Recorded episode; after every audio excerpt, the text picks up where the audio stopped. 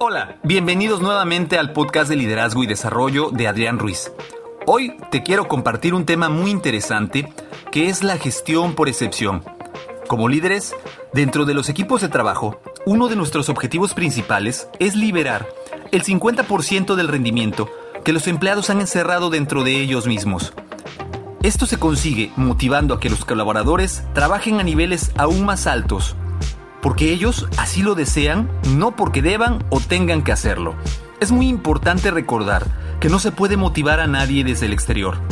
Lo único que se puede hacer es crear ese entorno que estimule a esa otra persona a motivarse interiormente y entonces, como consecuencia, consiga hacer un trabajo más abundante, pero sobre todo mejor.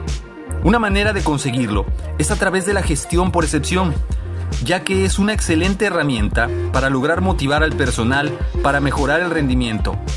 Esto debido a que fomenta que la gente vaya a niveles mayores de confianza y competencia, además de que logra capacitarle para lograr que se hagan muchas cosas más y multiplicar tus herramientas y talentos personales, como líder casi por cada persona que tengas a tu cargo. Vamos a trabajar con un concepto llamado dejarles hacer el trabajo. Esta técnica se utiliza principalmente cuando asignas un trabajo con claridad y en su totalidad a otra persona. Es decir, la otra persona y tú discutirán y acordarán cuáles son los objetivos a alcanzar, cómo se van a medir y cuándo deberán de cumplirse. Esto a través del seguimiento con un calendario donde a través de plazos y fechas límite de ser necesario, tú le darás seguimiento junto con este colaborador. Después de eso, vas a dejar que esta persona trabaje y cumpla con ese trabajo que tú le encargaste, a excepción cuando se presente alguna variación en los estándares que tú y él hayan acordados, o si algo inesperado va mal. Este colaborador deberá de informar solo las desviaciones del plan de trabajo y no será necesario, mientras todo salga bien, según la planeación.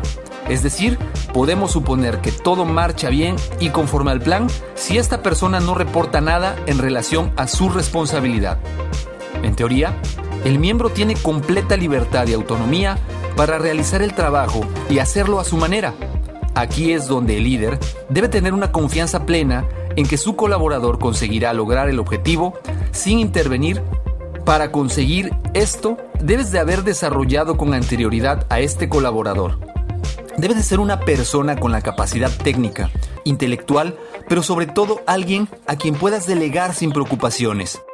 Aun si la gestión por excepción te permite comprobar de vez en cuando el trabajo para ver cómo van las cosas, que debas resistir la tentación de interferir de algún modo, es decir, mientras más libertad y responsabilidad le des a tus empleados para hacer el trabajo a su manera, más positivos y motivados estarán. Esto podrá ahorrarte un montón de tiempo. Te permitirá librarte de tener que supervisar y controlar constantemente un trabajo para que de esta forma puedas dar seguimiento a tu calendario de trabajo, permitiendo asignar más tiempo para otras tareas que requieren un mayor enfoque. Y cuando el colaborador al que le asignaste esta tarea finalice, tendrá el orgullo y capacidad de decir yo puedo y se mantendrá en un elevado nivel de motivación. Cabe mencionar que un excelente líder también es aquel que de manera constante crea las condiciones en las cuales los empleados pueden decir que hicieron solos el trabajo con directrices, instrucciones o dirección mínima. Esto trae como resultado que se sientan positivos y felices, es decir, como ganadores. Se mantengan con un elevado nivel de entusiasmo y motivación que les permitirá conseguir más tareas o incluso hacer más trabajo. Es así como la gestión por excepción se convierte en una herramienta que se puede usar regularmente para alcanzar como líder todos tus objetivos. Como lo mencioné anteriormente, esto se logra de una manera más eficiente cuando es utilizada con colaboradores de competencias comprobadas. Solo se deberá usar cuando el colaborador ha demostrado su capacidad para hacer un trabajo con calidad y bien, ya que si lo usamos con gente que no se encuentra en ese nivel, seguramente habrá un fracaso y habrá frustración por parte de este empleado. Para poder rendir al máximo, tus colaboradores tienen dos necesidades básicas en el mundo laboral. La primera es la necesidad de autonomía, la cual es la necesidad de ser visto y respetado como individuo y lograr sobresalir por su rendimiento personal. En otras palabras, el ser reconocido por el logro individual o la necesidad de ser especial. La segunda necesidad de cada persona en su lugar de trabajo es la necesidad de dependencia. Es decir, todos los individuos quieren saber que son parte de algo mayor que ellos mismos. Quieren formar parte de un equipo también. Se le conoce a esto como la necesidad de afiliación. La necesidad de ser reconocido y aceptado como parte de un grupo de personas en un lugar de trabajo. Si te das cuenta, estas dos necesidades de ser reconocido de manera independiente, pero a su vez pertenecer a un grupo de trabajo, le da sentido a la vida de estos colaboradores.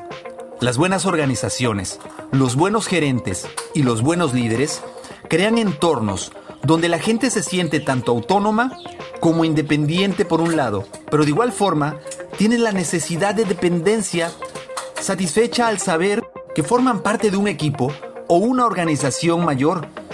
La estructura de recompensas en las organizaciones excelentes está diseñada para recompensar no solo el rendimiento autónomo, sino también el rendimiento de tu equipo. Espero que te haya resultado muy interesante este tema de la gestión por excepción. Realmente es muy interesante eh, ver que aquellas personas que están plenamente motivadas, tienen la capacidad técnica, la capacidad intelectual, pero sobre todo tienen la confianza del jefe, son aquellos que tienen mayores posibilidades de crecimiento y liderazgo. Es aquí donde tú como líder estás preparando a esos otros líderes que vienen detrás de ti y que serán ese trampolín para que puedas dar el salto en el desarrollo profesional que tú quieres. Espero que haya sido de tu agrado este tema. Eh, de verdad que me gustaría mucho que me compartas qué opinas, si aplicas este tema con tus colaboradores en tus centros de trabajo, si realmente eh, tienes colaboradores que ya estén en este nivel de confianza en el cual tú puedes delegarle tareas sin supervisión, y si estás en camino, también platícamelo los medios de contacto, recuerda que son correo electrónico adrianrogelioruiz.com. En Twitter me encuentras como Adrián Rogelio Ru. Y de igual manera me gustaría que me dejes tus comentarios en la página de YouTube, en el canal Master Time y sobre todo también me escuches en las demás plataformas en las que estamos. Estamos en Spotify, Spreaker, iHeartRadio, Apple Podcast, Google Podcast, estamos en iBox, estamos también en Castbots y muchas otras aplicaciones en las cuales se distribuye este podcast. Te voy a pedir por favor te suscribas si no te has suscrito, dejes tu like y que compartas esta información si crees que le puede servir a alguien, que se la compartas para que le pueda ayudar a ser mejor, a tener este crecimiento que todos queremos. Gracias por escuchar, gracias por acompañarme, gracias por estar en esta comunidad de crecimiento y desarrollo. Yo te agradezco infinitamente que, compartas y que estés escuchando esto, porque mi intención es ayudarte a ser un mejor líder de lo que eres hoy. Nuevamente eh, te agradezco, me despido, te recuerdo, mi nombre es Adrián Ruiz. Gracias, nos seguimos escuchando. Hasta luego. Ohio, ready for some quick mental health facts? Let's go. Nearly 2 million Ohioans live with a mental health condition. In the U.S., more than 50% of people will be diagnosed with a mental illness in their lifetime. Depression is a leading cause of disability worldwide. So, why are some of us still stigmatizing people living with a mental health condition when we know all of this? Let's listen to the facts and beat the stigma. Ohio, challenge what you know about mental health at beatthestigma.org.